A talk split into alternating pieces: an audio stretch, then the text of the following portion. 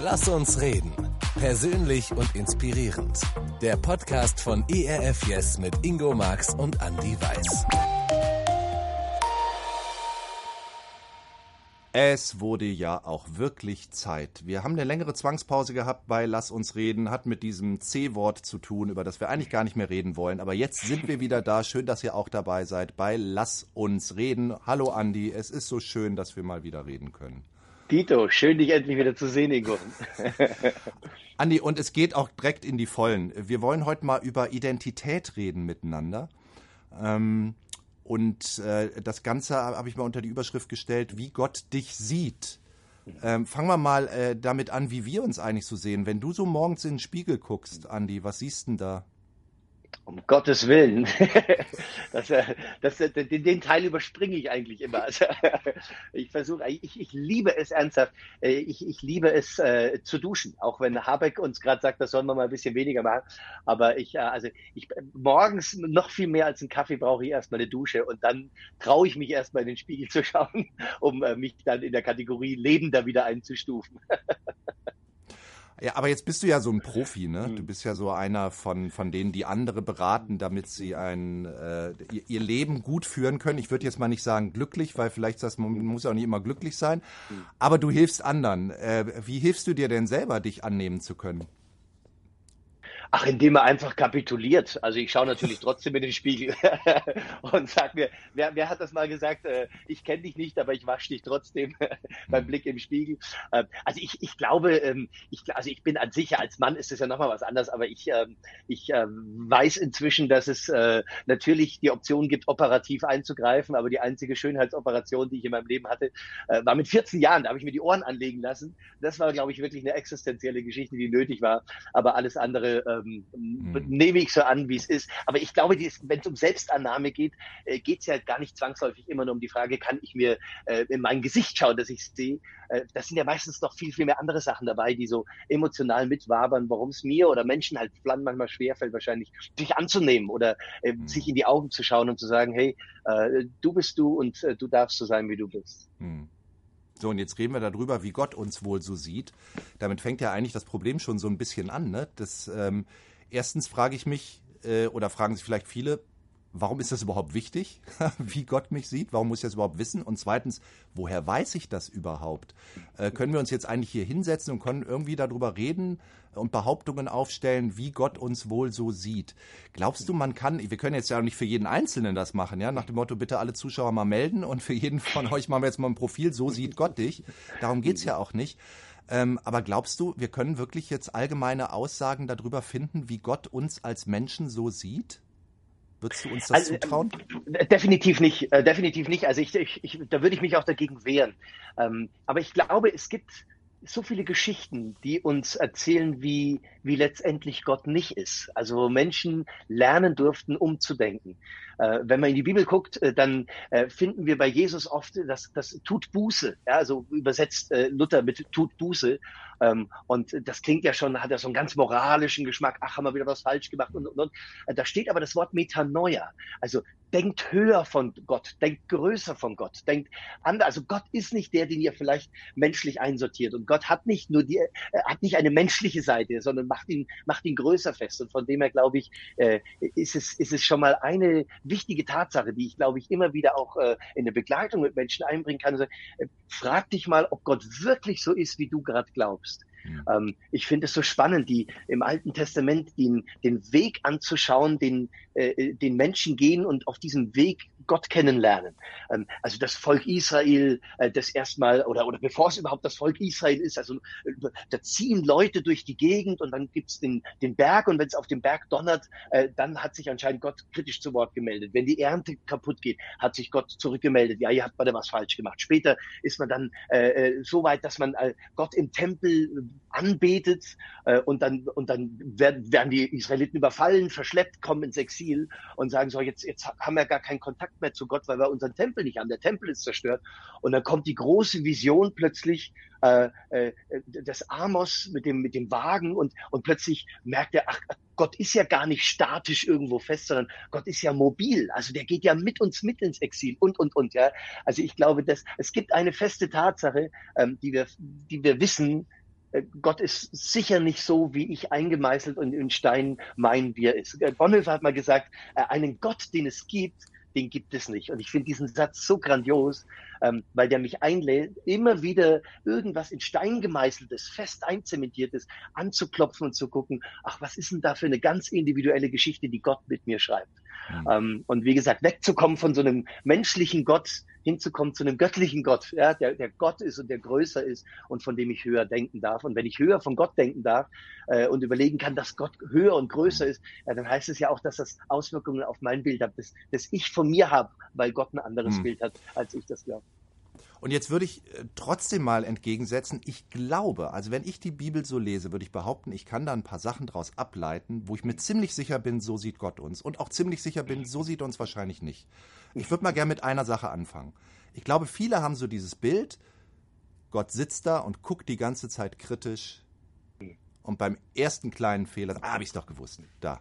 So, wieder ein Fehler, noch ein Fehler. Und dann, keine Ahnung, ob er Tagebuch führt oder irgendwie dann schreibt er alles in sein goldenes Buch, äh, noch ein Fehler und da wieder was falsch gemacht. Also, dass er so eine kritische Grundeinstellung uns gegenüber hat. Und das glaube ich erstmal nicht. Und ich würde mal damit anfangen, dass die Bibel uns erzählt, dass wir Geschöpfe Gottes sind. Ne? Und dann erzählt die Bibel tatsächlich, und äh, er macht alles Mögliche, macht Gott und es ist gut. Und dann schafft er den Menschen und er schaut sich alles an, das ist sogar sehr gut. So. Also damit würde ich mal anfangen, dass Gott ein total positives Bild von uns hat und sagt, ich habe diesen Menschen gemacht und dieser Mensch ist sehr gut. Und das gilt für alle.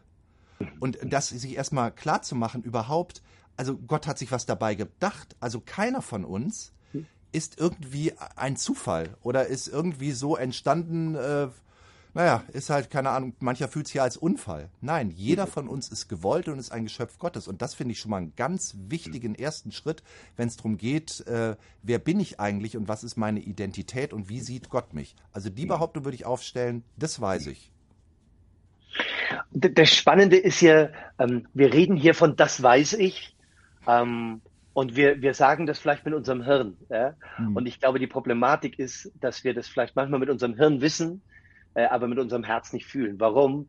Ähm, weil ich, ich glaube, dass genauso wie du auch sagst, ja, also der Gott schafft den Menschen, er schafft ihn, äh, er beschenkt den Menschen, Psalm 139, ja. Noch ehe ich bereitet wurde, auf die Welt gekommen, hast du dir schon Gedanken gemacht, welche Schätze du in mich hineinlegst, ja. So, also der Mensch kommt auf die Welt, ich, ich liebe das, den therapeutischen Gedanken, jeder Mensch hat einen gesunden, heilen Kern und dieser Kern ist unzerstörbar, der ist unkaputtbar, ja, dieses ebenbildliche Gottes, ja, äh, das da ist. Und dann kommt natürlich Geschichte, unsere Geschichte, so Schwierigkeiten und dann fällt natürlich auch viel Geröll auf diesen heilen Kern, auf dieses Du bist gut, ja, und dann mhm. kommt Geschichte Konflikte und Schwierigkeiten, wir werden verletzt und wir, wir verletzen und wir, wir Menschen werden dann unschuldig, wir werden schuldig und dann fällt es natürlich schwer, äh, das nicht nur mit dem Hirn zu glauben, sondern auch mit dem Herzen zu fühlen und zu sagen, nein, so wie du bist und wie du erdacht bist, wie du geschaffen wurdest, bist du ein guter Mensch. Ja. Es geht ja sogar so weit, in einem ganz bekannten Psalm, Psalm 139, da gibt es den schönen Satz, ich danke dir Gott, weil du mich unglaublich wunderbar gemacht hast. Da frage ich mich auch, wie oft können wir das eigentlich tatsächlich unterschreiben und können das sagen? So, ich danke dir, Gott, weil ich wunderbar gemacht bin und weil Gott mich auch so sieht. Ähm, was würdest du denn sagen? Was wäre ein Ansatz, wenn man, wenn man sagt, sorry, den Satz, den kann ich so nicht unterschreiben? Das ist ganz spannend. Ich war, ähm, ich war jetzt gerade auf Tour wieder, Gott sei Dank, es geht wieder los und war äh, unter anderem bei einer Festveranstaltung in der Nähe von Berlin äh, in einer Einrichtung für suchtkranke und psychisch kranke Menschen. So. Ähm, und ich äh, habe dann Vorträge gehalten und abends ein Konzert gespielt während dem Soundcheck. Äh, kommt ein Mann auf mich zu, der, der ganz hektisch, ganz aufgebracht um mich rumkreist, erzählt und, und also der redet, redet, redet, dass ich schon selbst staune, dass so viele Wörter ein Mensch produzieren kann. Und das heißt was, ja. Wenn du schon staunst. also, kannst du dir vorstellen, welches Level der hatte. Und er hat geredet, geredet, geredet. Und er hat gesagt, ja, also ich, ich sammle psychische Erkrankungen, so wie andere Menschen Briefmarken und erzählt, erzählt ganz hektisch. Und er gibt mir so Einblick in seine Lebensgeschichte. Das ist das, was ich meine. Äh, ein Mensch ist gut und dann kommt Geschichte drüber. Und es war so krude zu sehen, was da alles in seinem Leben kam. Unter anderem hat er, äh, äh war, hat er einen psychotischen Schub gehabt vor vielen Jahren und in diesem psychotischen Schub wurde er eingeliefert in eine geschlossene Einrichtung, äh, war da in, äh, mit einem anderen Mann in einem Zimmer zusammen eingesperrt und hat dann in diesem psychotischen Schub diesen Mann umgebracht. Also war dann zwölf Jahre im Gefängnis und, und also hat er mir in kurzer Krass. Zeit ganz hektisch erzählt, erzählt, erzählt, erzählt. Und ich habe ich habe ihm zugehört und habe versucht, ihn irgendwie zu erreichen, in Interaktion zu kommen mit ihm. Und deswegen sage ich, es ist manchmal so schwer, an diesen heilen, gesunden Kern ranzukommen. Und es hat nicht geklappt, irgendwie Kontakt zu diesem Mann aufzunehmen. Der ist immer kreisend um seine Geschichte, um seine Erzählung und seine Aussagen, Sätze und immer rumgegangen. Und dann kam irgendwann, das war so, eigentlich hätte Soundcheck sein sollen, und dann kam der Techniker zu mir äh, und hat gesagt, oh, er muss noch mal zehn Minuten los, muss einen anderen Monitor holen. Und der, und der kreist die ganze Zeit um mich rum und, und, und dann habe ich mich einfach ans Klavier gesetzt. Und ich habe äh, schraub gerade an einer neuen CD und äh, da gibt's ein Lied, das ganz frisch entstanden. Das heißt, wäre ich du, ich würde mich lieben. Und ich habe angefangen, nur die Melodie von diesem Refrain zu spielen. Und das ging zehn Minuten so. Und äh, am Anfang ist er noch weiter rumgekreist und plötzlich wurden die Kreise immer langsamer. Und dann setzt er sich in die erste Reihe und plötzlich ist der Mann zur Ruhe gekommen, sitzt da ganz versunken in sich und hat wie so ein friedliches Lächeln auf seinem Gesicht. Und dann sehe ich da hinten, ja, jetzt kommt der Techniker, dann habe ich nur äh, den Refrain gespielt. Ja, da heißt es, äh, wenn dir das Leben mehr nimmt, als es gibt, wenn du am Boden liegst und nichts mehr an, dich lieb, äh, nichts mehr an, der, an dir liebst, dann wäre ich so gern in deiner Haut. Ich würde dir so gern zeigen, wie man sich vertraut. Und selbst wenn alle Quellen in dir versiegen, wäre ich du, ich würde mich lieben. Und dann äh, habe ich dann nur diesen Refrain zu Ende gespielt und dann und dann steht er auf, kommt völlig langsam, entspannt und ruhig auf mich zu, baut sich vor dem Klavier vor mir auf und sagt mit Tränenaugen, das war das Schönste, was ich je in meinem Leben gehört habe. Mhm. Deswegen meine ich gerade, manchmal, manchmal erreichen wir nicht mit Worten, mit Argumenten äh, das Herz. Also wir können sachlich feststellen, schau mal, das steht doch in der Bibel drin, das ist doch gemacht, wunderbar gemacht und Gott sagt doch, es ist gut. Manchmal erreichen wir uns nicht und manchmal braucht es so andere Wege, um diesen gesunden, heilen Kern, äh, was der, der verschüttet ist durch unsere Geschichte, wo Geröll und Schmutz und, und was das nicht drauf liegt, äh, zu erreichen. Äh. Ja. Aber der ist da und, ja. und er ist, glaube ich, irgendwie ist er erreichbar. Und das ist manchmal schwer, manchmal, manchmal ein schwieriger Weg. Aber das, das heißt ja, eigentlich ist es für uns hm. eine der größten, vielleicht die große Lebensaufgabe, erstmal hm. zu verstehen, da ist ein Gott, der mich gemacht hat und der mich liebt und der mich positiv sieht. Und ja. das dann für mich selber, und das dann, das kommt ja der Schritt, das dann für mich selber annehmen und glauben zu können. Ja, ich meine, dieses, ähm, manche haben es ja vielleicht schon so oft gehört, Gott liebt mich, Gott sieht mich positiv, Gott äh, hat mich gemacht, so wie ich bin aber das rutscht überhaupt nicht tiefer bei mir und ich kann es nicht selber annehmen. Äh, und im Grunde genommen, zum einen muss ich diese Grundlage haben. Ne? Das ist, ich finde, das ist die beste Grundlage, die wir für unser Leben haben können. Dass, dass wir hören, der Schöpfer dieser Welt, der findet uns gut. Der hat uns extra so gemacht, wie wir sind. So, und jetzt ist meine Aufgabe, genau das annehmen zu können. Und gleichzeitig ist es unglaublich schwer. Und ich glaube, äh, wie du sagst, es ist eigentlich die, die größte ähm, Aufgabe, und mit Aufgabe meine ich nicht nur das größte Recht, sondern auch die größte Pflicht von uns Menschen, von uns Christen, das zu machen. Ich frage mich manchmal, ähm, das gilt nicht für alle logischerweise, aber ich frage mich manchmal, äh, warum wir in unseren Gemeinden so so, so eine Stock im Arsch-Mentalität haben, wenn es um, um, um die Menschen geht, die am Rand stehen, mhm. die mit blutigen Nasen außen stehen, die, die sich nicht reintrauen, die sich nicht mhm. zugehörig fühlen, die anders sind, die Geschichten mitbringen, die, die einfach nicht passen, die, die nicht geschmeidig sind, ja, die, die stören mit ihrer Anwesenheit, die stören mit ihrer Geschichte. Mhm. Und ich glaube, wenn diese gesunde, die kratzt und die schmerzhaft manchmal auch ist und die, mhm. die viel Ehrlichkeit und viel, viel Echtheit braucht, äh, wenn, wenn diese Begegnung stattfinden würde mit mir selbst und ich erfahren darf, äh, dass ich mich ähm, Gott zugehörig fühlen darf, dass, dass Gott mich annimmt, ich glaube, dann, dann, dann würde in unseren Gemeinden viel mehr Heimat stattfinden, viel mehr Zuhause stattfinden, viel mehr Einladung stattfinden. Ich, ich, ich liebe diesen Text von Bonhoeffer, in dem er aufzählt, ähm, äh, so werde ich von außen wahrgenommen. Ja, alle sagen, ich gehe stolz äh, aus meiner Zelle, als wäre ich derjenige, der hier sagen hätte und, und, und. Mhm. Und dann sagt er, und dann dreht er in diesem Text irgendwann mal um und sagt, hey, ich weiß doch, aber ich weiß wirklich, wer ich bin. Ich bin wie so ein kranker Vogel. Äh, ich bin, ich zweifle, ich, ich, ich komme an meine Grenzen und, und, und. Und Und am Schluss von diesem Text fragt er, wer, wer bin ich denn eigentlich? Ich frage mich, wer bin ich? Und dann sagt er, egal wer ich bin, Gott, du kennst mich und dir gehöre ich, dein bin ich, oh Gott.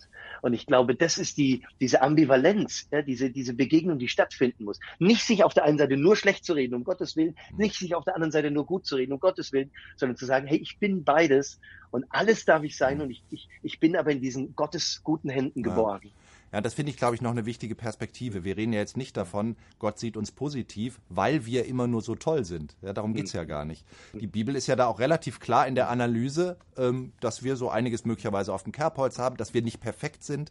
Also das ist, äh, das muss man ja gleichzeitig annehmen. Und, und ich glaube, das ist ja ein Prozess, der für uns alle schwierig immer abzuwägen ist. Einerseits zu sehen, ich bin nicht perfekt, ja, weiß Gott auch. Und trotzdem sagt er, äh, meine Liebe zu dir ist trotzdem perfekt und ich sehe dich trotzdem positiv ähm, und ich nehme dich trotzdem an. Äh, das dann irgendwie äh, auf, auf die Reihe zu kriegen, äh, da würde mich auch nochmal interessieren, Andi, aus deiner Beratungserfahrung, viele von uns kämpfen damit, so perfektionistisch zu sein. Und dann ist da, kommt da vielleicht noch Glaube dazu und dann denkt man, man muss für Gott auch perfekt sein. Ja? Ähm, und natürlich möchte Gott, ein, wünscht er sich ein bestimmtes Verhalten von uns, wünscht er sich, dass unser Charakter sich in einer bestimmten Art und Weise entfaltet. Aber da ist auch schnell das Gefühl, ich bin einfach nicht genug. Diese Scham, ich bin nicht genug für Gott, ich bin nicht genug für andere Menschen. Ähm, wie kriege ich das denn auf die Kette, das in meinem Leben umzusetzen, dass Gott mich liebt und positiv sieht obwohl ich nicht perfekt bin? Ich glaube, ich glaube, die Schwierigkeit ist, dass wir, dass wir die Frage, äh, den Anspruch, die, die, die Anspruchsfrage in unser Leben, dass wir die moralisch sehen und dass wir die moralisch diskutieren und dass wir die auch auf unseren Kanzeln und Kathedern moralisch diskutieren und, und letztendlich immer nur die Frage der Moral ist. Die Frage ist aber nicht, kriegst du dein Leben auf die Reihe oder kriegst du es nicht auf die Reihe? Weil diese Frage eigentlich dumm ist, weil es ja logisch ist, dass jeder Mensch sein Leben an manchen Stellen auf die Reihe kriegt und an manchen Stellen eben sein Leben nicht auf die Reihe kriegt. Also ich glaube, wenn wir von der Hypothese immer ausgehen, dass es möglich ist, sein Leben perfekt auf die Reihe zu kriegen, werden wir immer an einem moralischen Punkt landen und wir werden immer in einer, in einer defizitären Gottesbegegnung äh, sein äh, Irenäus von Lyon hat 300 nach Christus mal gesagt, die Herrlichkeit Gottes ist der aufrechtgehende, der nach oben blickende Mensch. Impliziert auch mhm. eine Geschichte zu haben, die aus Scheitern besteht. Eine Geschichte und trotzdem aufrecht zu gehen. Und ich glaube, das ist das Spannende. Wenn wir die Frage, ob Leben gelingt oder nicht, anders stellen, dann ist die Frage nicht, gelingt dir dein Leben oder gelingt dir dein Leben nicht? Eben nicht moralisch, sondern zu sagen, was machst du aus deinem Leben, egal wie dein Leben dir gelingt? Was machst du mit deinen Begabungen? Aber auch, was machst du mit deinen Scherben? Was machst du mit deiner Schuld? Was, was machst du aus deiner Schuld? Ja? Was machst du aus dem, was dir nicht gelingt?